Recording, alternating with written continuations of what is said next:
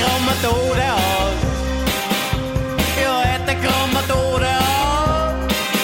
Ja, hätte komma Tode aus. Hätte komma frihet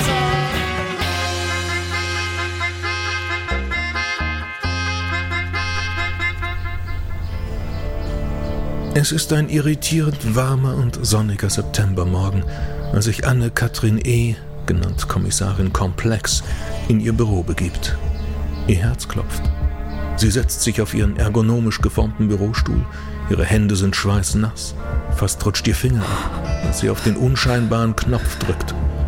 Nach einem ersten Flackern des altersschwachen Bildschirms hat sie ihn vor sich. Den Tatort Cyberspace. Oh Gott, Leute. Es ist schlimmer, als ich gedacht hatte. Kann gar nicht hingucken.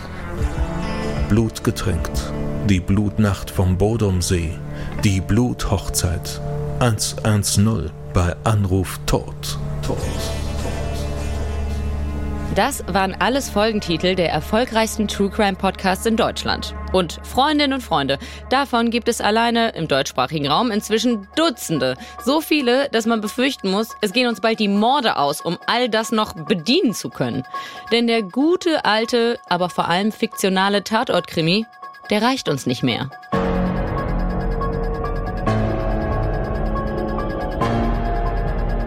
Das reißt natürlich die Decke der Zivilisation weg. So, ich glaube, ich bin einfach echt ein bisschen abgestumpft und brauche jetzt sozusagen als nächsten, nächstes Level quasi dann einfach so diese echten Fälle, weil das einfach nochmal einen ganz, ganz anderen Effekt auf dich hat. Ähm, wenn man immer noch eine Latte mehr drauflegen muss, medial, um den Zuschauer bei der Stange zu halten, dann finde ich ähm, das gefährlich. Wie viele Menschen der True Blutgier schon verfallen sind, das lässt sich nicht so genau sagen. Aber eine YouGov-Umfrage aus diesem Jahr hat herausgefunden, dass rund 20 Prozent aller befragten Podcast-Hörer in True Crime hören. Und mehr als die Hälfte davon sagt, dass die Tatsache, dass es echte Fälle sind, da kriegsentscheidend ist. Kommissarin Komplex und ihre Soko True Crime stehen vor einem schier unlösbaren Fall. Es gibt einen ganzen Haufen Verdächtige, zahllose, skrupellose PodcasterInnen, die Tag und Nacht die begehrte Ware herbeischaffen. Es gibt außerdem ein undurchdringliches Netzwerk von zigtausenden Komplizinnen und Komplizen der Hörerschaft. Zu rund zwei Dritteln weiblich. Sie verbergen sich auf ihren Sofas, in ihren Betten und auf ihren Lieblings-Joggingstrecken in ganz Deutschland. Ja, Wollo, und da haben wir noch nicht mal über die Opfer gesprochen. Denn ich sag mal so, die haben kein so wahnsinnig gutes Sprachrohr für dieses Unrecht mehr. Die sind ja meistens tot. Leichenberge häufen sich in den Cloud-Speichern und Archiven der Produktionsfirmen und Rundfunkanstalten. Dabei überdurchschnittlich viele Frauen, die überdurchschnittlich schlimm zugerichtet sind. Offenbar können nur besonders grausame oder perfide Fälle die Blutlust der Täterschaft befriedigen. Und über die Toten hinaus, die ja nun mal leider keinen Mucks mehr von sich geben können, da gibt es natürlich noch die Angehörigen, deren Schicksal aus Unterhaltungszwecken und in den meisten Fällen ohne deren explizite Zustimmung ausgeschlachtet wird. Der Deutsche Presserat schreibt dazu nämlich nur, nach unserer Auffassung ist eine umfassende Berichterstattung über zeitgeschichtliche Ereignisse und Straftaten Aufgabe der Presse. Redaktionen sollen das Opfer oder dessen Angehörige um Erlaubnis bitten, wenn sie dessen Foto oder Namen veröffentlichen. Wird der volle Name nicht genannt und kein Foto gezeigt, dann darf also in aller Breite über Kriminalfälle berichtet werden. Kommissarin Komplex steht vor ihrem schwierigsten Fall. Aber Leute, Kommissariatkomplex wäre natürlich nicht Kommissariatkomplex, wenn wir uns nicht trotzdem an die Arbeit machen würden. Die unlösbaren Fälle, die wecken erst unseren Ehrgeiz, gehört jedoch zum guten Ton. Und außerdem, es ist ja auch alles dokumentiert. Spuren, Beweise, Zeugenaussagen en masse. Also wir können die bei der Menge an True Crime Formaten zwar fairerweise gar nicht alle sichten, aber ich habe Verstärkung angefordert. Ich bin Marc Benecke, Kriminalbiologe mein Name ist Heike Borufka und ich bin die Gerichtsreporterin des Hessischen Rundfunks. Mein Name ist Johanna Börsting und ich bin Medienpsychologin. Um nur mal eine Auswahl zu nennen. Und wir sind sowas von ready.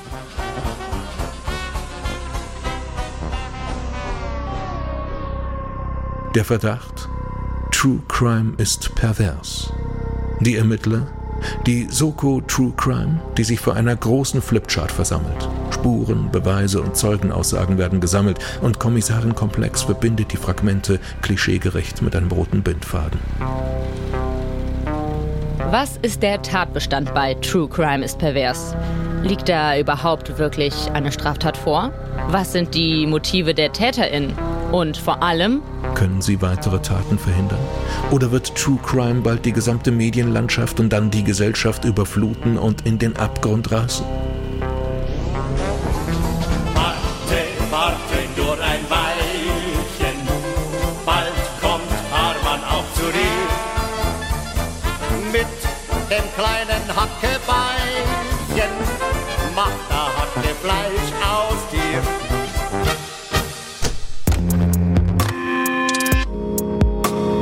Bin Anne-Kathrin Neutin und ihr hört Studio Komplex. In jeder guten Geschichte gibt es einen oder eine Böse. Wir scheinen das zu brauchen, um uns die Welt normativ einzuordnen oder um eine Geschichte erst spannend zu machen oder um naja, was laber ich eigentlich rum? Ich habe doch mal ein fachkundiges Soko-Team am Start, also let's go. Starten wir mit der sogenannten Spusi, der Spurensicherung. Ich bin Marc Benecke, Kriminalbiologe und arbeite mit äh, schwierigen oder von anderen als seltsam oder auch, äh, wie soll ich sagen, gar nicht stattgefunden habenden Fällen. Also du klärst quasi Verbrechen aus. Nee, würde ich nicht sagen. Ich kläre nicht Verbrechen auf. Ich beschreibe Spuren und dann können die anderen Leute entscheiden, was das für sie bedeutet. Politisch, kulturell, polizeilich, gerichtlich. Da halte ich mich raus. Marc Benecke ist so ungefähr die schillerndste Figur in unserem Ermittlerteam. Ihr habt ihn sicherlich schon mal gesehen. Von oben bis unten tätowiert, lässt sich gern mit Schaben oder anderen Insekten ablichten und sein Spitzname ist der Madendoktor. Sein Spezialgebiet ist die forensische Entomologie, also die Insektenkunde zur Aufklärung von Straftaten, vornehmlich Gewaltverbrechen mit Todesfolge. Übrigens ist ganz aktuell auch eine in kolumbianischen Höhlen vorkommende Fliegenart nach ihm benannt worden. Ptecticus beneki. Äh, ja, genau. Er hat Fame und äh, das können wir hiermit festhalten. Auch, weil er ein Pionier des True Crimes ist. Er hat True Crime in den 90ern nämlich mit groß gemacht in Deutschland. Notrufzentrale. Auf Verbrecherjagd mit den Medical Detectives. Bei Medical Detectives wurde er nämlich als Experte eingesetzt. Wo kommt das her? Wann wurde das groß und warum? Marc? Ihr unterscheidet ja True Crime als Fälle, die in, stattgefunden haben und die dann beschrieben werden journalistisch. Ähm, und bei mir natürlich nicht, weil ich habe die echten Fälle ja. also das heißt, ich habe das echte True Crime, was ihr als sozusagen berichtenswertes True Crime anseht. Und da sind auch viele Fallberichte dabei, die natürlich nie euer Interesse wecken würden oder das journalistische oder Interesse von Fans und Faninnen von, von dem Genre wecken würden, weil die irgendwie zu spurenkundlich oder zu langweilig sind. Aber die sammle ich und habe die auch schon sehr oft veröffentlicht. Okay, das ist jetzt natürlich eine relativ fachspezifische Perspektive, kann man sagen. Genau. Ähm, du hast ja schon so eine gewisse Bias angesprochen, ne? Das sind nicht die Fälle, die uns interessieren. Hm. Welche True Crime sind denn die, die äh, die Gesellschaft interessieren? Also früher zum Beispiel, ich kann das mini kurz anreißen. Also spannend ist natürlich alles, was angeblich moralische oder soziale oder gesetzliche Verletzungen sind, die die Leute für ungewöhnlich halten, die aber eigentlich, mit denen man gerne ein bisschen Berührung hätte und denen man sich aber nicht nähern darf, außer über den Kriminalfall, weil da gibt es einen Bösen oder eine Böse. Das waren zum Beispiel die Giftmorde durch die Ehefrauen. Das fanden alle super faszinierend. Weil natürlich, als es noch diese klassischen Hetero-Beziehungen gab, in denen halt viele Menschen sehr unglücklich waren, die auch Versorgungsehen sehr häufig waren, da hätten natürlich sehr viele Ehefrauen ihre Ehemänner gerne getötet. Ähm, das würden heute vielleicht auch noch viele tun, aber heute kann man sich scheiden lassen oder selber Geld verdienen. Springen wir mal in der Zeit weiter. In den 1990er Jahren habe ich in New York gearbeitet in der Rechtsmedizin. Da war auf einmal, also in den USA sind die Leute unfassbar prüde. Und dann hat der Ex-Ex-Ex-Präsident der USA hat mit einer Praktikantin die haben Oralverkehr im Weißen Haus ausgeübt. Und ich habe damals in der Rechtsmedizin New York gearbeitet und wir hatten auch gute Kontakte zu den FBI-Kollegen, die dann die Erbsubstanzuntersuchung von dem Sperma auf dem Kleid gemacht haben, weil der, die Ejakulation hat dann sozusagen äh, ist dann teilweise auf das Kleid der Praktikantin gegangen. Und damals ist ein Bericht rausgekommen und wirklich, ich glaube, ich bin der Einzige im Labor, der sich nicht diesen super dicken, genauso wie bei den Giftmörderinnen, aus gesellschaftlichen Gründen jetzt unheimlich interessanten Bericht durchgelesen haben. Das ist eigentlich, ist das ein riesige, ist ein Porno eigentlich. Und das fanden die Leute alle spannend. Habe ich gesagt, hört mal Leute, wir arbeiten jeden Tag mit den Sexualdelikten. Was ist jetzt hieran so spannend? Da, da, okay, das war der Präsident und es war eine Praktikantin, aber ich verstehe die Aufregung nicht. Es ist jetzt schon so faszinierend, das muss ich mal kurz zwischenschieben. Marc Benecke kriegt mich nämlich komplett an den True Crime Mechanismen dran. Ich hänge besonders dann an seinen Lippen, sobald er die Beispiele bringt, die True Crime Stories eben. Aber ein Schubende, denn um uns selbst noch mehr Steine in den Weg zu legen bei den Ermittlungen, muss ich den Gedanken nochmal zu Ende führen, dass unsere Geschichtenerzählung ja eigentlich nicht erst seit Giftmorden oder seit Bill Clinton, sondern schon seit ewigsten Ewigkeiten die Gier nach echten Fällen bedient. Kommt alle und lauscht, und wenn ihr's noch nicht wisst, erfahrt, was der Mensch für ein Widerling ist. Er wär gerne gut, doch vergisst es sofort. Erzählt man ihm Stories von grässlichem Mord. Schon die ganzen alten Griechen genossen beim Dionysos-Fest. Tragödien, Blut, Rache, Mord und Inzest. Bei Shakespeare ging es noch viel grausiger zu und viele der Stories waren true. Heute liest du in Büchern von True Crime en masse. Entsetzlich, abscheulich, verwerflich und krass. Der Boulevard hüpft mit den Tätern ins Bett und Bilder vom Opfer gibt's im Internet.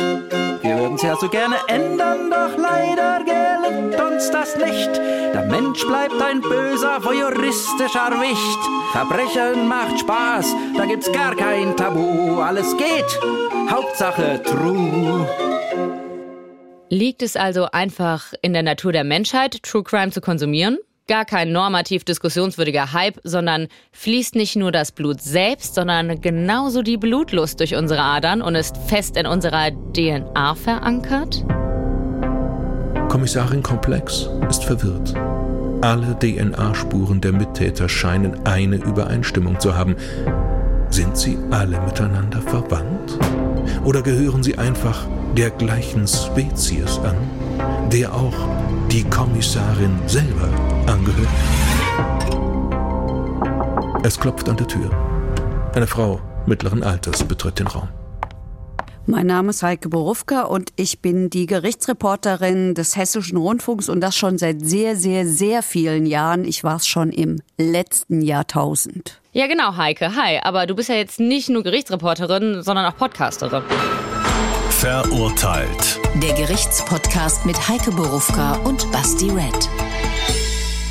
Jetzt bin ich sozusagen am Ende meiner Träume angelangt, weil das habe ich mir immer gewünscht. Eine Möglichkeit mit ganz viel Zeit, die ich selber bestimmen darf und ähm, die ich füllen kann mit allem, was ich für so wichtig halte. Also alles, was mit Justiz und vor allen Dingen mit Rechtsstaatlichkeit und Rechtssystem zu tun hat, weil ich finde, dass das immer zu kurz kommt, dass wir in der Regel Krimis erzählen, spannende Geschichten, das dürfen wir auch, aber dass die Frage, wo ist da eigentlich das Recht, die kommt meistens zu kurz. Und zwar nicht, weil sich die Leute nicht dafür interessieren oder wir zu doof dazu sind, sondern weil die Zeit einfach nie reicht. Gut und gerne eine Stunde hat sie in ihrem Podcast Zeit dazu. Und ist damit der erfolgreichste Podcast des Hessischen Rundfunks.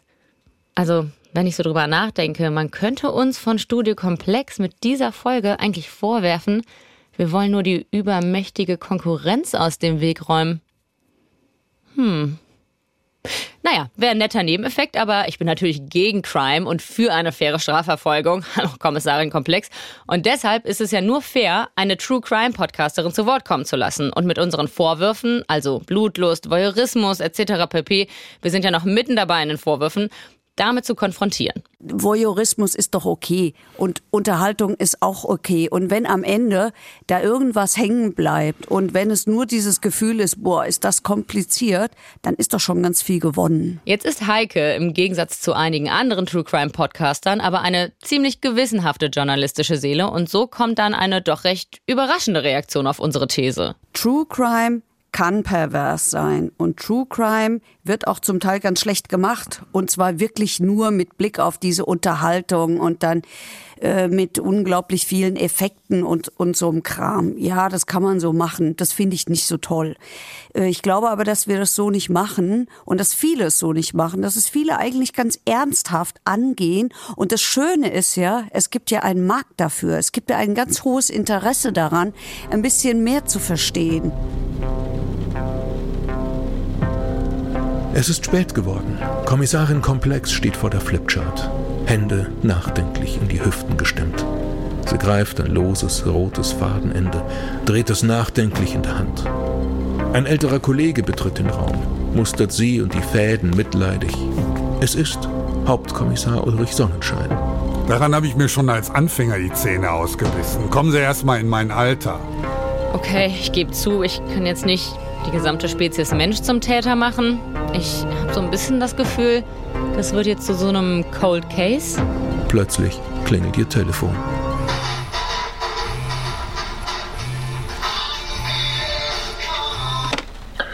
Ja, ich bin Thorsten Körner. Äh, ich bin 1965 geboren. Ich mache Filme und schreibe Bücher und ich bin unter anderem auch Prüfer bei der Freiwilligen Selbstkontrolle Fernsehen, die darüber nachdenkt, was in den Medien gut oder schlecht läuft. Was sagst du denn eigentlich zu unserer These? True Crime ist pervers. So lautet sie für diese Podcast-Folge. Wenn wir gleichzeitig sagen könnten, dass der Mensch pervers ist, äh, dann würde ich dem zustimmen. Aber ob alle Menschen pervers sind, weiß ich nicht. Ich finde auf jeden Fall, dass das Format True Crime problematisch ist und dass man medienethisch darüber nachdenken muss, wer und was das bedienen sollte und ob vor allem der öffentlich-rechtliche Rundfunk das bedienen sollte und ob der öffentlich-rechtliche Rundfunk nicht darüber nachdenken sollte, äh, ob man solche Formate eben nicht bedient. Deshalb finde ich die Frage eigentlich äh, ganz äh, interessant, ob das pervers ist oder die Aussage oder die These. Ich höre heraus, du bist der Überzeugung, dass der öffentlich-rechtliche Rundfunk diese Genre vielleicht nicht bedienen sollte. Warum?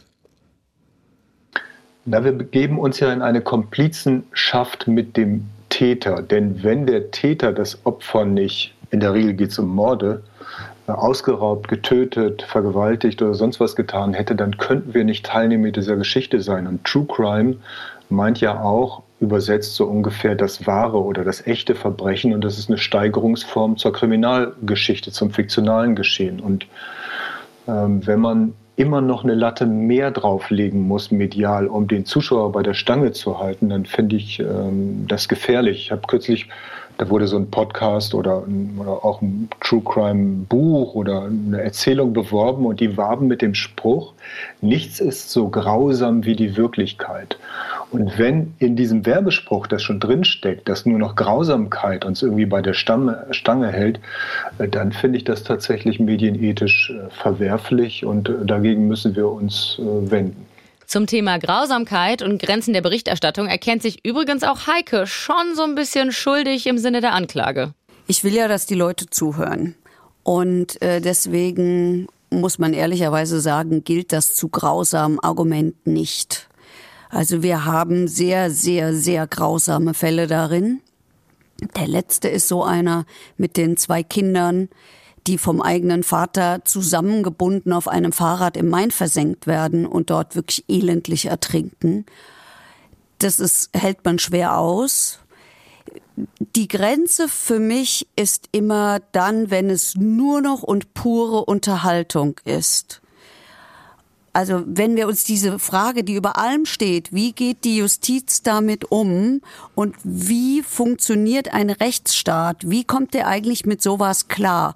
Und bei diesen ganz besonders grauenvollen Fällen ist es ja so, da wird's ja auch für die Justiz schwierig, weil die muss ja sich auch zurücknehmen. Die muss die Emotionen, die wir uns ja erlauben dürfen, die muss die ja rausnehmen, um da richtig drauf gucken zu können. Selbst Heike als intensiv recherchierende Journalistin sieht da keine Grenzen des guten Geschmacks. Die Soko True Crime muss erkennen, die Täter schrecken vor nichts zurück. Es scheint, als seien sie nicht aufzuhalten. Naja, außer ihnen geht irgendwann das Futter aus. So, dann starte ich mal meine nächste Marktanalyse. Ja, seit ich weiß, dass es über 100 True Crime Podcasts gibt und was da für ein immenser Bedarf an Kriminalfällen hintersteckt, kam ich auf eine geniale Idee. True Crimes Are Us. Ja, hab schnell mal ein Startup gegründet. Denn wenn die alle regelmäßig rauskommen, dann haben wir einen Bedarf von mindestens 400 Fällen pro Monat. Ja, die Podcaster sitzen also beide auf dem Trockenen. Und wer sorgt dann für Nachschub? Wir bei True Crimes Are Us. Ja, da können Sie echten Profis vertrauen. Wir werden nur in den Crime-Fachgebieten aktiv, die wirklich Klicks bringen. Ah ja, spektakulärer Raub. Da könnte man noch mal den Money anhauen. Der hatte da eh noch ein, ja, ich sag mal, Projekt am Laufen. Der ist ja berüchtigt für seine originellen Fluchtwege. Ja, das kommt gut. Okay, am größten ist die Nachfrage natürlich beim Mord. Unter möglichst mysteriösen Umständen. Hm, da haben wir ja an sich im Darknet viele freie MitarbeiterInnen. Mit 1A Know-how, was die Tat angeht. Aber meistens bringen die nicht so viel Fantasie mit. Und weil es bei uns aber natürlich das perfekte Gesamtpaket gibt, lege ich noch einen arbeitslosen Dramaturgen kostenlos oben mit drauf. Ja. Diese Theaterleute, die wirken oft verkopft, aber die haben die abgefucktesten Ideen, was Plots angeht. Ja, auch beliebt sind ja sogenannte Beziehungsdramen. Da kann man ja vielleicht eine Kooperation mit so einer Dating-App eingehen. Aber okay, so weit sind wir dann doch noch nicht. Trauriger und glücklicherweise zugleich, möchte ich sagen. Aber zurück zu Thorsten Körner, ehe wir den hier auch noch aus den Augen verlieren. Der ist nämlich ein wichtiger Mann in der Soko True Crime. Wenn Marc Benecke sowas wie unser Mann von der Spusi war, dann ist Thorsten Körner unser Staatsanwalt, denke ich. Also der Typ in der seriösen Robe und komm, ich gebe ihm auch noch ein Schwert in die Hand, der dann das normative Urteil auf seiner Waage hält wie Justitia.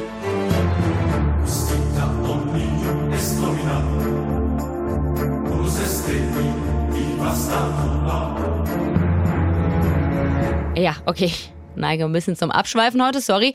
Aber endlich mal einer, der an unseren Fall glaubt. Also ich glaube, Medien sind grundsätzlich und überwiegend Täter getrieben und wir versuchen immer die Täter zu äh, pushen. Und ich glaube, man müsste mehr den Blick auf die Opfer richten und man müsste in diesen Formaten selbst, wenn man denn ein wahres Verbrechen äh, versucht zu rekonstruieren, darüber nachdenken, in den Formaten selbst, was das vielleicht mit dem Zuschauer macht oder wie die Opferperspektive ist. Also man müsste auch versuchen, rückblickend in den Kopf oder den Geist oder den Bewusstseinszustand des Opfers sich hineinzubegeben und darüber nachzudenken, wäre das dem Opfer recht, dass wir uns jetzt mit diesem Täter beschäftigen. Und wenn wir uns mit diesem Täter und seiner Tat beschäftigen, sollten wir nicht eine Empathieverlagerung äh, hinlegen vom Täter zum Opfer. Und könnte da auch in dem Format eine präventive Perspektive drin liegen, die uns einerseits möglicherweise sensibilisiert für Verbrechen, aber auch sensibilisiert für medialen Umgang mit Verbrechen. Was meinst du genau mit präventiver Methodik? Ich meinte, dass man darüber nachdenken sollte, warum man sowas rezipiert. Und das sollte man versuchen, auch in diesen äh, Medienerzählungen einzulagern. Also ist es wirklich so, dass man sich gegen Verbrechen in der Wirklichkeit schützen kann, wenn man solche Erzählungen konsumiert. Ist das, ist das nicht möglicherweise ein Selbstbetrug? Was soll ich sagen? Damit rollt Thorsten mir hier den roten Teppich des Todes aus. Habe ich da Tod gehört? Wow, das Thema nimmt mich langsam rhetorisch ein, aber so locke ich sie anscheinend an, die Täterinnen und Täter. Also, die Podcast-HörerInnen meine ich natürlich.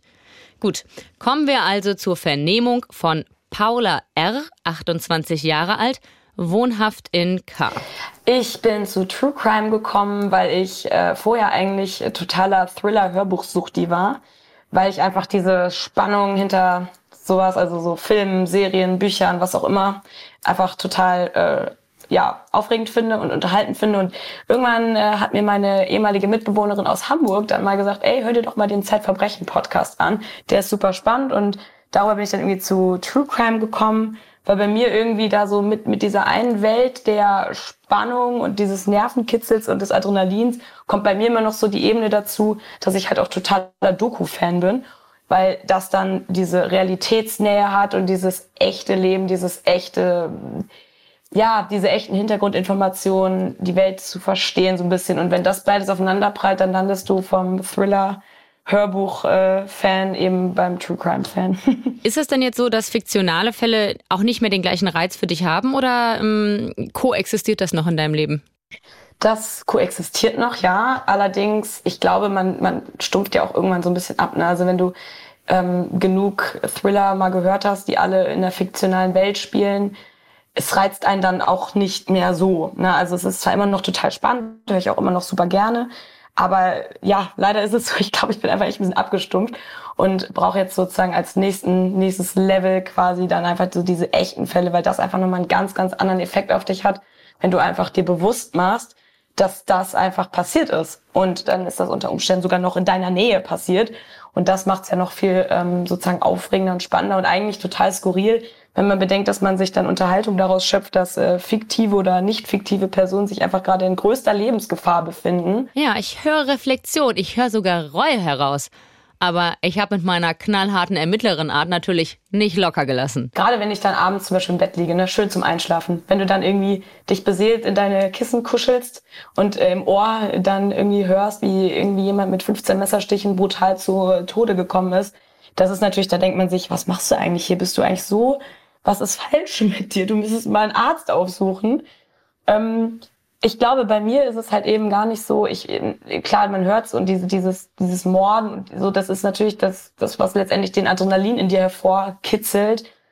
Ähm, ich finde True Crime auch total gesellschaftspolitisch und sozi also soziologisch einfach total spannend, denn es geht da ja auch im Grunde um die gesamte Vergangenheit dann letztendlich des Täters. Die wird ja komplett aufgedröselt. Jetzt bei den Podcasts, die ich so höre.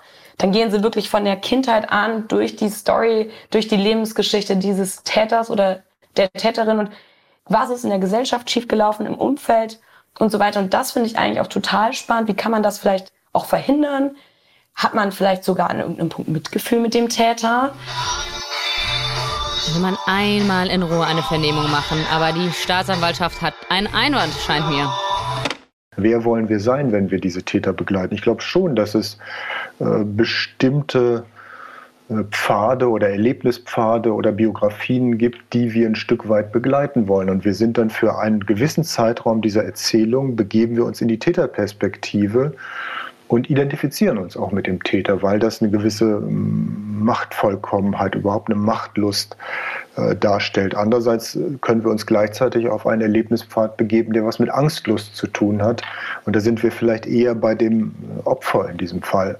Ein dritter Erlebnispfad ist, glaube ich, dass wir solche Erzählungen, die dann letztendlich doch relativ klar zwischen Täter und Opfer, gut und böse, äh, nur unterscheiden, dass das so Navigationsinstrumente sind für die moderne Welt, in der ja eben keine manichäische Weltsicht, also hier gut, dort böse, hier hell, dort dunkel vorherrscht, sondern wo alles irgendwie grau und ununterscheidbar ist. Und da ist so ein True Crime Format in wünschenswerter Deutlichkeit irgendwann dabei, dann doch die in die eine Ecke die Bestie zu stellen und in die andere das Opfer oder den guten Menschen zu stellen. Und der vierte Rezeptionspfad ist vielleicht auch der, dass wir uns mit der Kriminalistik, mit dem Forensiker, mit dem Kommissar identifizieren und ja, so eine Art wissenschaftlichen Blick darauf entwickeln und versuchen, an dessen Seite so eine Art Co-Detektiv zu werden und mit ihm den Fall zu lösen. Ja, okay, klar. Aber hat das dann nicht auch positive gesellschaftliche Effekte, wie halt es auch Paula meinte? Wir könnten jetzt ganz banal sagen, dadurch, dass ganz viele Menschen True Crime Formate gucken, werden sie einerseits so ähm, geschützt vor der Wirklichkeit, dass sie sehr, sich sehr gut Acht geben. Andererseits könnten viele potenzielle Täter durch True Crime Formate entlastet werden. Es hätte eine kathartische Wirkung und man müsste keine Taten mehr begehen. Das halte ich für relativ völligen Humbug.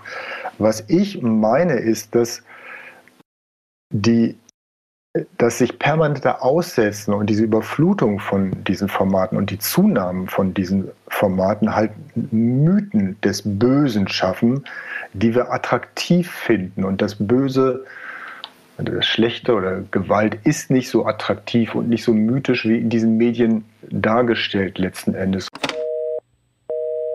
Thorsten hat also bereits die wesentlichen Faktoren genannt, warum wir uns True Crime reinziehen. Machtlust, Angstlust, ein klares binäres Weltbild von Gut und Böse.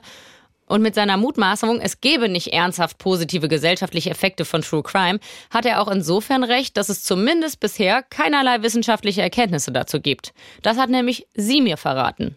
Mein Name ist Johanna Börsting und ich arbeite an der Hochschule Ruhr West in Bottrop im Studiengang Mensch-Technik-Interaktion und ich bin Medienpsychologin und forsche viel zum Thema soziale Medien, True Crime Podcasts und auch persuasive Technologien. Und Johanna macht gleich am Anfang das Geständnis. Ja, ich höre selber True Crime, ähm, zum Beispiel Zeitverbrechen höre ich sehr gerne und äh, in letzter Zeit ein bisschen weniger, weil ich nicht dazu kam, aber doch Zeitverbrechen ist das, was ich gerne höre. Und was sind deine Hauptmotive?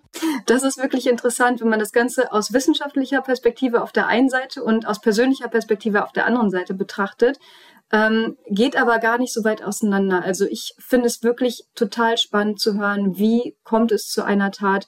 Also nicht wirklich nur, es ist die Tat passiert und das ist der Ausgang, wir haben hier den Schuldigen oder die Schuldige, sondern ähm, das ganze Problemgeflecht dahinter. Und das, obwohl sie um die Gefahr eines verzerrten Weltbildes durch True Crime weiß. Bei True Crime Formaten hat man gesehen, dass man mehr Angst vor Verbrechen hat und auch ähm, das falsch einschätzt. Also wenn man die Person fragt, was glaubst du, wie viele Verbrechen passieren in deiner Stadt, in deinem Land, in deiner Umgebung, wird das überschätzt, wenn man ähm, häufige Hörerin oder häufiger Hörer von solchen Formaten ist. Das heißt, man sollte da schon aufpassen und versuchen, das Ganze nochmal von außen zu ähm, reflektieren und ähm, ja, etwas entfernter zu betrachten und möglicherweise zwischendurch auch andere Formate zu konsumieren und zu verstehen, dass das nicht ausschließlich die Realität ist. Klingt ja auch absolut logisch, wenn man sich überproportional häufig True Crime reinzieht, gerade in der Aufmachung, der es häufig daherkommt. Dramatisiert, emotionalisiert, da werden Kriminalfälle ja nicht einfach sachlich geschildert. Ich habe da ein Beispiel. Die Südstraße in Gronau an der Leine. Eine friedliche Wohngegend in einem friedlichen Ort. Eigentlich. In den kaum noch beleuchteten Häusern sind die Pendler schon zu Bett gegangen. Früh, wie üblich, und wohl ohne böse Vorahnung, was sich in dieser Nacht ereignen soll. Wenn jemand kurz vor Mitternacht noch einmal mit dem Hund rausgemusst hätte, wäre ihr oder ihm vielleicht diese Person begegnet. Diese Person, die hastig die Straßenseite wechselt, oder einfach mit starrem Blick vorbeiläuft, im Zentimeter Abstand.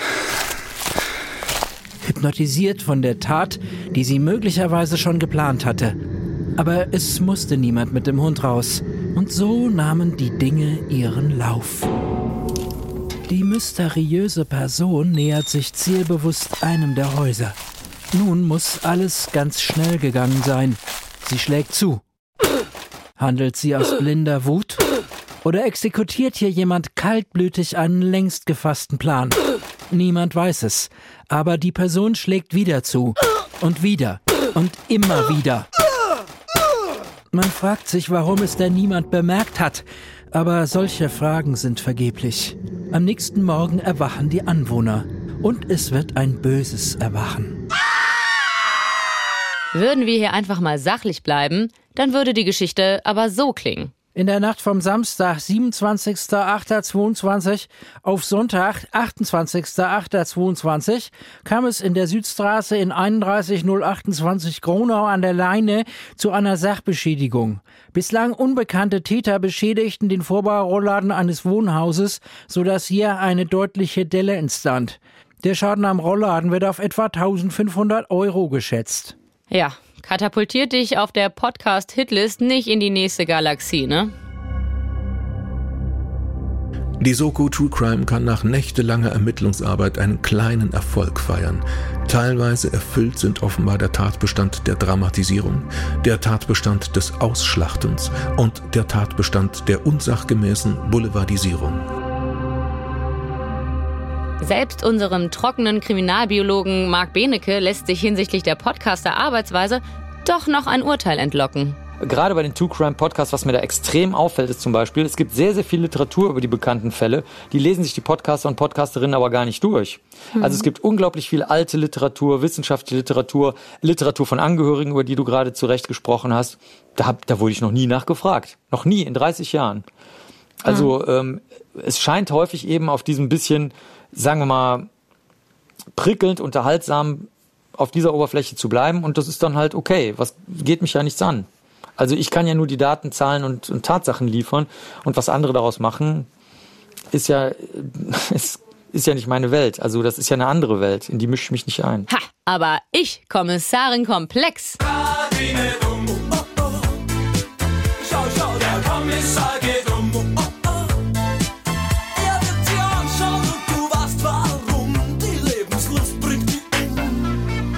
oder halt die Mordlust. Was sagten Heike Berufka zu dem Vorwurf der Oberflächlichkeit? Ich bereite mich total gründlich vor und es gibt so viele Fragen, die ich dann trotzdem nicht beantworten kann. Das ist so schwierig, weil das so ein, also äh, äh, so Kriminalität, das ist extrem komplex und das ist ja auch so ein bisschen interdisziplinär. Ja, dieser ganze Psychologieaspekt. Ich bin doch keine Psychologin, ja, und trotzdem spielt das eine riesige Rolle. Und das finde ich ehrlich gesagt extrem fair von ihr, das auch einzuräumen. Weil natürlich hat sie trotz ihrer Gewissenhaftigkeit als erfahrene Gerichtsreporterin vermutlich weder die Zeit noch den Background, um beispielsweise das psychologische Täterprofil komplett zu durchsteigen. Obwohl das ja so ein elementarer Bestandteil beim True Crime ist. Das sagt auch unsere Medienpsychologin Johanna. Es ist schon so, dass der Täter oder die Täterin im Fokus steht. Ähm, das kann ich schon bestätigen und ich kann auch verstehen, dass das kritisiert wird, denn es besteht natürlich die Angst einerseits äh, äh, vor Nachahmungstäterinnen und Tätern, dass man quasi erklärt, wie eine Tat begann, äh, begehen, äh, wie man eine Tat begehen kann und dass andere Täterinnen und Täter das nachahmen und andererseits, dass äh, ja einfach das Böse zu sehr im Fokus steht. Worauf man definitiv achten muss, ist, dass man trotzdem den respektvollen Umgang hat mit den Angehörigen, mit den Personen, die damit verbunden sind. Also, dass man da trotzdem den Abstand ähm, gewährleisten kann und nicht zu sehr in die Privatsphäre auch von äh, den Opfern oder der Familie des Opfers eindringt. Damit sind wir auch bei einem neuen Kapitel angekommen, sozusagen dem der Opfer, dem der Angehörigen, dem Kapitel, dass die Schicksale und Leidensgeschichten von Privatpersonen kommerzialisiert und medial ausgeschlachtet werden. Und das ohne, dass sie ihre Erlaubnis geben müssten. Ich hatte ja anfangs den Presserat zitieren lassen. Nach unserer Auffassung ist eine umfassende Berichterstattung über zeitgeschichtliche Ereignisse und Straftaten Aufgabe der Presse. Es ist rein rechtlich also kein Verbrechen. Aber in unserer True Crime Story natürlich schon. Hier muss man aber natürlich auch noch differenzieren und nicht alle Podcaster über einen Kamm scheren. Heike Berufka zum Beispiel ist als Gerichtsreporterin ja bei den Prozessen auch anwesend, von denen sie dann später erzählt. Naja, sind wir mal ehrlich, jeder, der Opfer einer Straftat wird, ähm, mag das, glaube ich, nicht in so einem Format wiederhören. Im Idealfall sagen die uns hinterher, das war gut, ja. Also das freut mich dann, das ist ein großes Kompliment. Ich versuche schon Opfer anzusprechen. Wir hatten so einen Fall von einer Frau, die von ihrem Mann angegriffen worden ist auf einer Fahrradtour, der sie hat umbringen wollen, weil er sich nicht getraut hat, sich von ihr zu trennen und eine Geliebte hat, die ihm dann auch irgendwann mal Druck gemacht hat und gesagt hat, du musst dich jetzt mal entscheiden. Und dann fand er, wäre es das richtige Mittel, diese Frau auf einer Fahrradtour zu erschlagen. Die hat das Gott sei Dank überlebt. Das ist so ein Fall, wo ich im Gerichtssaal äh, so jemanden ja auch sehe. Die Frau war da, die war an jedem Verhandlungstag da und mit der habe ich gesprochen. Die habe ich angesprochen, weil ich nicht möchte, dass die von mir so überrascht werden. Das gilt aber nicht nur für Opfer von Straftaten. Das versuche ich, wenn es möglich ist, auch mit den Angeklagten so zu machen, über deren Verteidiger. Den erkläre ich, ich sitze hier drin und ich mache nicht nur die in Anführungsstrichen normale Berichterstattung, sondern ich mache auch eine Podcast-Folge. Und den Punkt sieht auch unsere passionierte, aber eben auch sehr reflektierte True Crime-Hörerin Paula. Ehrlich gesagt, wenn ich jetzt irgendwie in einer Situation wäre, wo wirklich in, für mich oder in meinem Umfeld irgendwie sowas passiert, ob ich diesen Fall jetzt bereit erklären würde, dass da jetzt ein Podcast drüber gemacht werden könnte. Weil ich glaube, ich persönlich als Betroffene gar nicht, gar nicht wollen würde, dass sich jetzt halb Deutschland oder die Welt sich an meinem Fall dann irgendwie unterhält. So, das ist schon ein bisschen abartig. Aber für manche ist das ja auch ein Aufarbeiten der Geschichte und vielleicht beziehen die auch Mitgefühl daraus, dass dann dieser Podcast gehört wird. Vielleicht auch so ein bisschen als, ich glaube, ich glaube, gerade als Frau äh, gibt ja viele Podcasts, die einen vielleicht auch so ein bisschen nochmal vorsichtiger machen, wenn du dann Geschichten hörst, wo Frauen überfallen werden oder ähnliches, dass man so ein bisschen, das ist wie so, ein, so, ein, so eine Vorbereitung und so, so ein Learning, so nach dem Motto, das und das solltest du wirklich auf gar keinen Fall jemals tun, damit dir das nicht passiert so. Das ist sicherlich ein valider Punkt, aber ich störe mich immer noch an dem Mechanismus, dass gerade Frauen True Crime hören, um sich vor einer gewaltvollen Welt zu wappnen. Es ist halt nur noch eine Abbiegung entfernt von Victim Blaming. Victim Blaming, also Täter-Opfer-Umkehr, das geht ungefähr so. Ey, weißt du, was mir passiert ist? Mir hat einfach auf dem Heimweg einer ins Gesicht geschlagen. Einfach so. Was? Bist du sicher, dass du dir das nicht eingebildet hast? Äh, ja. Und du hast ihn wirklich nicht provoziert? Nee. Ja, schlimm. Aber was hattest du um die Zeit eigentlich draußen zu suchen? Ja, ich bin heimgegangen vom Stammtisch. Ah, hattest du was getrunken? Ist das ein Grund, mich zu hauen? Quatsch, aber da schätzt man halt manchmal Situationen falsch ein. Es gibt Leute, da musst du einfach einen Bogen drum machen. Das habe ich sogar versucht. Ja, natürlich darfst du auch nicht zu ängstlich sein. Da sieht so einer in dir dann nur das leichte Opfer. Du meinst also, ich bin selber schuld? Ja, auf gar keinen Fall. Also wenn du dir das einreden lässt, dann passiert dir sowas immer wieder. Ich habe unseren True Crime Pionier Mark Benecke auch mal zur Opfer- bzw. Angehörigenperspektive befragt. Und der meint tatsächlich, dass Betroffene sogar häufig True Crime hören würden. Es gibt auch sehr viele Leute, die True Crime aus Angehörigen-Sicht mögen, weil die sehen, okay, so schlimm war es in unserem Fall nicht. Bei uns wurde meinetwegen unser Kind entführt, hat das aber überlebt. Das ist eigentlich sozusagen gut ausgegangen. Und es gibt also sehr, sehr viele Blickwinkel auf True Crime. Okay, dann nehmen wir mal einen neuen Blickwinkel ein und kommen zur nächsten Befragung von Lisa Marie Michalke. Sie ist Angehörige. Ihr Bruder wurde vor zwei Jahren ermordet. Ich habe damals, so 2020 rum, nachdem mein Bruder ähm, als vermisst ähm, gegolten hat, falls man das so sagt, habe ich angefangen, äh, True Crime zu hören.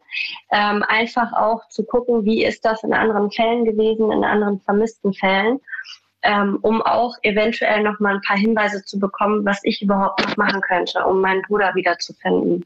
Du bist ja den Weg gegangen, in einem sehr bekannten ähm, True Crime Podcast zu Gast gewesen zu sein und du hast dann von dem Fall ja auch erzählt. Ist dir die Entscheidung schwer gefallen? Also ich sag's mal so, ähm, ich wurde im November letzten Jahres schon mal angesprochen, wo rauskam, ähm, dass mein Bruder nicht mehr lebt. Und ähm, da habe ich erstmal gesagt, ich werde gar nichts sagen, gar nichts in der Öffentlichkeit, weil das war mir wirklich alles zu viel. Und als ich dann gehört habe, vor, ähm, ich weiß nicht, vor zwei oder drei Monaten, wo dann diese mutmaßlichen Täter aus der U-Haft gekommen sind, ähm, ja, dass die halt frei rumlaufen im Moment und alles, da habe ich gesagt, nee, stopp, weil das kann nicht wahr sein. Und seitdem habe ich gesagt, egal was ist, ähm, das muss, davon muss man gehört haben, das muss man wissen, das darf in Deutschland nicht vorkommen, das darf einfach nicht passieren. Ähm, und deswegen in dem Sinne, ist es für mich wie so ein Kämpfen, ähm, dass natürlich auch so schnell wie möglich die Gerichtstermine ähm, angesetzt werden, damit diese Gerichtsverhandlung auch beginnen kann. Einfach um ein bisschen, ja, ich will vielleicht mal das so sagen, äh, Druck auszuüben auf das ähm, Gericht in Bremen. Ne? Hat das geholfen? Ich hoffe doch. Also wir haben jetzt Termine für den September, wofür es ähm, bis jetzt allerdings noch keine Ladungen gibt. Und ich glaube, ähm, Ja, doch, ich, doch, ich glaube schon, dass, äh, dass das ein bisschen was gebracht hat. Weil dadurch, dass ich natürlich auch an verschiedene äh, Medien gegangen bin, ähm, die haben natürlich auch nochmal bei dem Gericht nachgefragt. Und ja, da baut sich natürlich Druck auf, weil die wissen dann auch nicht mehr, was sollen die sagen, warum finden keine Termine statt. Ne? Der Justizapparat war in dem Mordfall ihres Bruders zu langsam. Er hat nicht rechtzeitig den Prozess gegen die mutmaßlichen Täter begonnen und deshalb wurden die nach sechs Monaten aus der Untersuchungshaft entlassen. Das ist gesetzlich so vorgeschrieben. Lisa hat also bewusst die mediale Aufmerksamkeit gesucht, um die Verhandlung beeinflussen zu können, obwohl sie da eigentlich zuerst zögerlich war. Die Geschichte ist halt in den Medien und ähm, was äh, daraus gemacht wird, das liegt ja auch nicht immer in meiner Hand oder wie es erzählt wird. Ähm, deswegen bin ich auch äh, immer ganz froh, wenn äh, jemand auf mich zukommt, dass ich halt die Geschichte aus meiner Sicht erzählen kann. Ja, ich würde es halt blöd finden, wenn, wenn da irgendwie so eine Empathie entsteht gegenüber den Tätern. Aber gut, es ist wie es ist. Man kann niemandem was vorschreiben, wie irgendwas erzählt wird. Ja, okay, das ist natürlich ein sehr pragmatischer Umgang damit. So habe ich mir das mit der Opferperspektive in unserem Kriminalfall aber eigentlich nicht vorgestellt. Hm. Die Soko True Crime ist in einer Sackgasse gelandet. Die Befragung des Opfers Lisa Marie M. hat Kommissarin Komplex zurückgeworfen. Muss sie von vorne anfangen? Fiebrig fährt sie sich durchs dunkle Haar, schleicht wie ein gefangenes Raubtier durch den Vernehmungsraum. Eventuell bin ich in meiner Verzweiflung auch ein wenig in die Suggestivfragen abgerutscht. Ist es denn für dich als Angehörige dann nicht auch ein bisschen so ein perfides Gefühl, wenn zigtausende Menschen jetzt zum Beispiel den Fall deines Bruders zum reinen Entertainment hören, um sich mal so richtig zu gruseln quasi? Dadurch, dass ich ja auch gerne True Crime gehört habe, im Moment eher nicht so gerne, weil mich mein eigener Fall sehr belastet. Aber ähm, ich kann das halt verstehen, weil es ist eine Geschichte, die ähm, ja, die ist halt spannend, die interessiert die Menschen und ich finde es vollkommen okay. Also ich muss es mir ja nicht anhören, wenn es mir persönlich äh, sehr nahe geht, aber ich kann es voll und ganz nachvollziehen. Also ich finde es okay. Ja, diese Toleranz in allen Ehren, ohne Spaß, aber für die Soko True Crime ist das natürlich ein herber Rückschlag jetzt. Ist True Crime und seine Hörerschaft also vielleicht gar nicht der Täter, sondern Komplize der Angehörigen? Lisa hat es jedenfalls geholfen, bei einem True Crime Podcast und darüber hinaus in anderen Medien aufgetreten zu sein. Und dann gibt es da noch ein weiteres Phänomen, das potenziell Opfern helfen kann. Die Hobbydetektive. Also Social Media spielen auf jeden Fall eine sehr große Rolle in dem Zusammenhang mit True Crime Formaten. Einerseits aus dem Grund, dass wir eben ja gewohnt sind, äh, reale Inhalte zu sehen, sei es jetzt von Influencerinnen und Influencern oder auch, äh, wenn wir nochmal auf Reality TV zu sprechen kommen möchten, das ist ja auch ähm, eine Sache, die sehr erfolgreich war und ist, dass wir eben wirklich ja das reale Leben bevorzugen äh, im Vergleich zu fiktiven Formaten. Soziale Medien sind aber auch in dem Sinne wichtig, weil man sich da auch sehr viel austauscht über den Fall. Also es gibt ganze Gruppen und äh, Zusammenkünfte von äh, Userinnen und Usern, die sich angehört haben, wie bestimmte Fälle passiert sind und dann darüber diskutieren, sich austauschen. Das geht sogar so weit, dass dort auch bei Fällen, die noch nicht gelöst sind, möglicherweise dann wirklich eine eigene Ermittlung angezettelt wird. Also dass man sich austauscht, wer hat wo was gesehen, wer kann vielleicht dazu beitragen, den Fall zu lösen und wer erntet dann auch Erfolg und Ruhm dafür, dass er oder sie vielleicht dazu beigetragen hat, den Fall zu lösen. Andererseits muss man natürlich auch da aufpassen, dass dann die Taten nicht glorifiziert werden. Das sollte nicht passieren, aber äh, das ist natürlich auch leichter gesagt als getan, denn ähm, man tauscht sich eben aus und wenn diese Dynamik da ist in den sozialen Medien, ist es auch schwierig, die zu steuern oder zu moderieren. Vor ziemlich genau einem Jahr gab es einen Kriminalfall, der auf TikTok und Co. eine Schnitzeljagd sondergleichen ausgelöst hat. Der Fall der US-Amerikanerin Gabby Petito. Und meine Kollegin Tamara hat sich mal auf das Rabbit Hole eingelassen, den dieser Fall weltweit verursacht hat. If you've heard about the Gabby Petito case, you've probably heard about this picture that she posted on Instagram on August 25th. I wanted to know where this photo was taken. Did Brian Laundrie murder Gabby Petito? Did you guys look through Brian Laundrie's Instagram? Äh, nein, habe ich noch nicht, aber ein guter Hinweis, danke. Den schaue ich mir gleich mal genauer an. Äh, äh, hi, ich soll zum Fall Gabby Petito recherchieren. Und jetzt, drei Stunden später, verstehe ich es. Ich verstehe alles. Die 22-Jährige, sehr hübsch und hip, wollte sich im August letzten Jahres als Reisebloggerin selbstständig machen. Sie startete mit ihrem Verlobten Brian Laundrie eine Tour mit dem Van durch die Staaten. Ein so süßes Paar. Hier ist das Video vom Auftakt ihrer Reise. Gabby Petito never goes outside. Harmonisch, sympathisch. Okay, aber irgendwann postet Gabby einfach nichts mehr.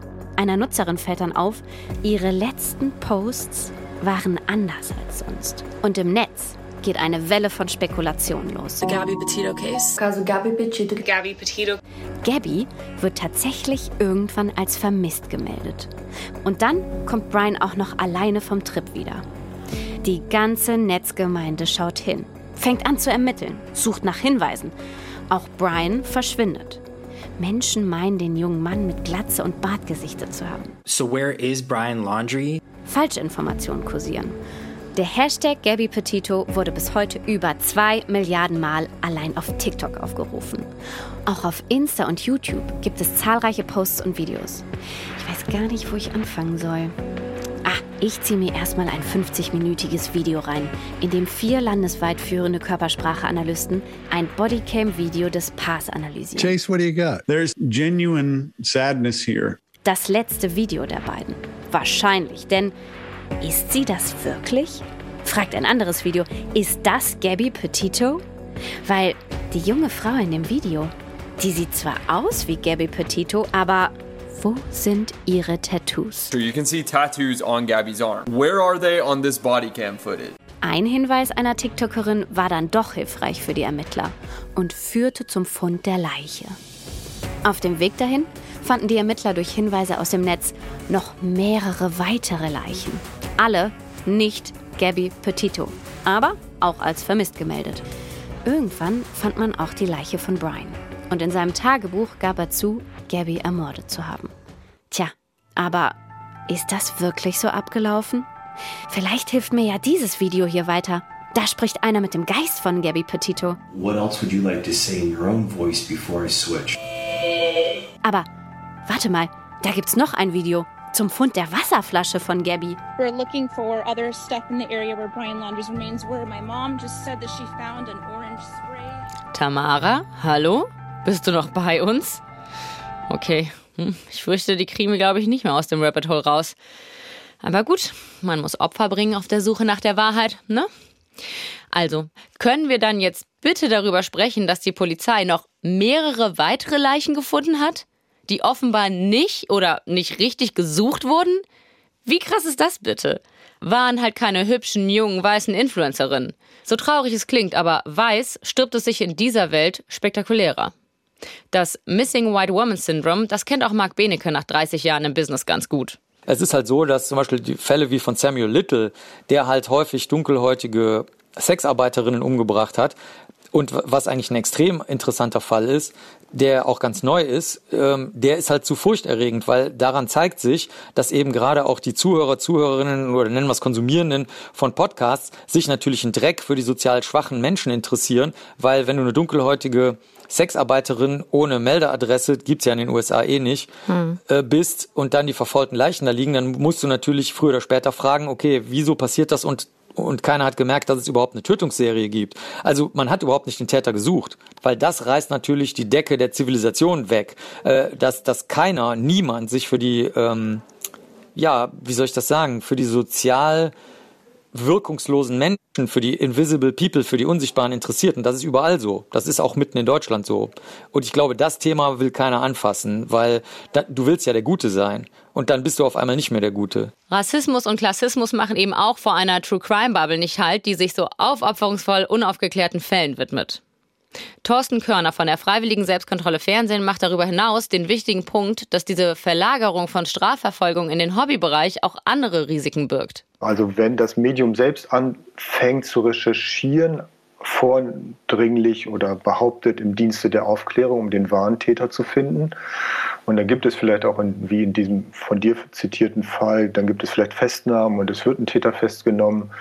Da wird so eine globale Gerichtsbarkeit etabliert. Und es gibt aber auch andere Fälle, wo diese globale Gerichtsbarkeit oder diese Verabredung von Fans oder Followern oder Mikrodetektiven oder Amateurdetektiven dazu führt, dass solche Fälle eigentlich eskalieren und dazu auch teilweise führen kann, dass die falschen Menschen verurteilt werden oder dass wieder ein Verdacht auf jemand Falsches gelenkt wird. Also wenn, wenn angefangen wird, dass diese medialen ähm, Detektive in Kooperation eine Macht entwickeln, die sich jenseits von Gerichtsbarkeit äh, bewegt, dann ist das natürlich auch hochproblematisch, obwohl das als Geschichte natürlich äh, klasse ist und großes Entertainment darstellt.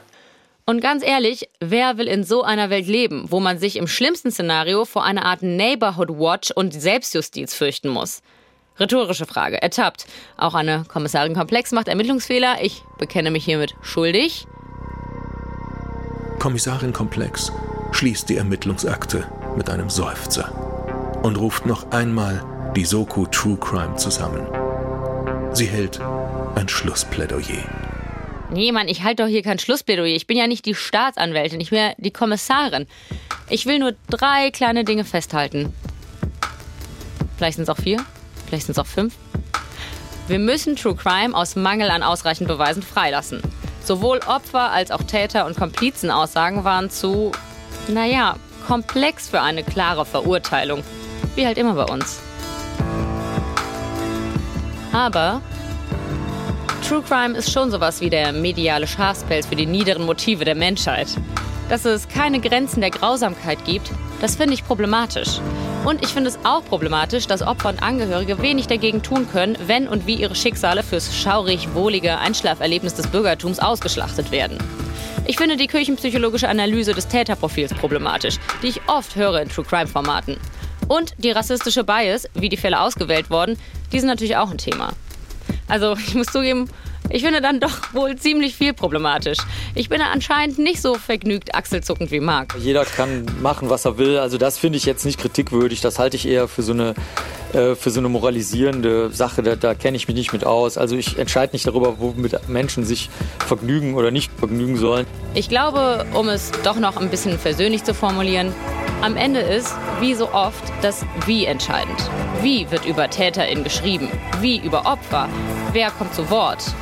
Und darüber könnten doch ein paar mehr PodcasterInnen sich ein paar mehr Gedanken machen. Und nicht ausbeuterisch, sondern bereichernd berichten. Wenn man es denn so nennen will, diese Leichenfledderei. Das war die 23. Folge Studio Komplex mit der These True Crime ist pervers. Vielen Dank fürs Zuhören euch. Vielen Dank im Voraus jetzt einfach auch mal, falls ihr uns mal eine Mail oder eine DM mit Kritik, Themenwünschen oder gerne auch Liebesschwüren schicken wollt, dann macht das doch an studiokomplex.hr.de oder via Instagram und Twitter. Danke an diese wieder mal mega geile Redaktion diese Woche. Jella Mehringer, Tamara Maschakowski und Rainer Dachselt. Danke an Uli Höhmann für diese unfassbare Krimi-Stimme. Danke Alex Peisert für den kriminell guten Sound, Felix Leichum und Inga Reichert für das Artwork und danke an den Hessischen Rundfunk, dass du uns sowas hier machen lässt. Mein Name ist nicht Kommissarin Komplex, sondern Anne-Kathrin Eutin und ich gehe jetzt raus aus dem Studio. Tschö!